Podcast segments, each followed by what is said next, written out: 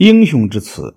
辛弃疾以壮岁旌旗拥万夫的豪语，书写了英雄之词，为后人留下了许多雄浑豪放的词章。辛弃疾出生于济南黎城，家世不显，父亲曾经做过金国的县令，但未忘国耻，使辛弃疾从小受到影响。辛弃疾二十二岁时散尽家财，聚众两千余人参加到反金战争中。他们投靠到义军耿京部下，但却发生了僧人异端弃信北逃的事件。耿京大怒，在辛弃疾的要求下，耿京给他三天期限处理此事。辛弃疾遂率军北上，杀死了异端这个反复小人。不久，义军内部又出现了叛徒。张安国伙同邵进杀死耿京，投降金人。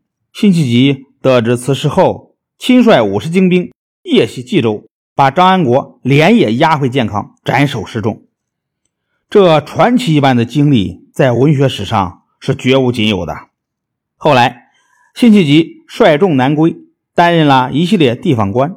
在任职期间，他潜心分析了抗金以来历年的得失，写成。《美秦时论》进奏朝廷，虽然得到了孝宗的看重，但因为内部的种种掣肘，未能为南宋小朝廷所接受。他的理想并不能顺利实现，他被一步步的排挤出统治中心，直至被免职。从四十二岁到六十八岁的漫长岁月，辛弃疾主要在江西上饶一带的农村中度过。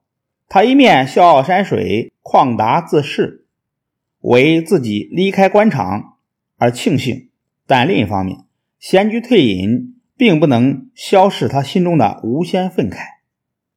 寄身田园，他并没有忘怀故国的分裂。他在同友人的往来赠答诗歌中，总是以坚持抗金相互激励。辛弃疾是两宋词人中词作。最多的作家有六百多首，气大者声必宏，志高者意必远。真正将词从花间尊前拉回现实生活中的是辛弃疾。辛弃疾的词作中有着广泛的社会内容，有山河破碎、南北分裂的现实，奋发昂扬的爱宋热情。有壮志难酬的无限愤慨，也有对主降苟安、昏暗朝政的无情批判。由于曾在上饶闲居过一段时间，心思中还出现了文人笔下少有的农村生活和田园风光。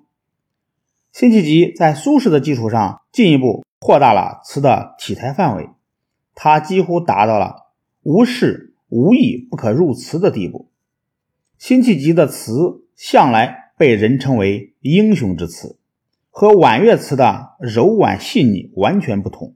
辛弃疾的词以气魄宏伟、形象飞动见长，他常常将大河、高楼、奔雷、巨浪等奇伟壮观的形象写入词中，从而使词的境界扩大、声势逼人。强烈的抗金思想和战斗精神。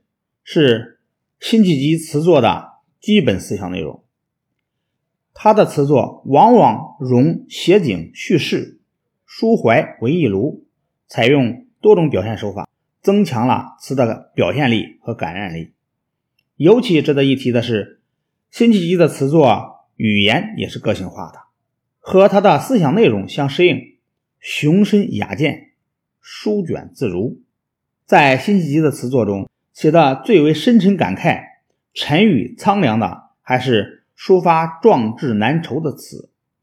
以破阵子为陈同甫赋壮词以寄之，永维勒京口北固亭怀古，蒲萨蛮书江西造口壁等最为著名。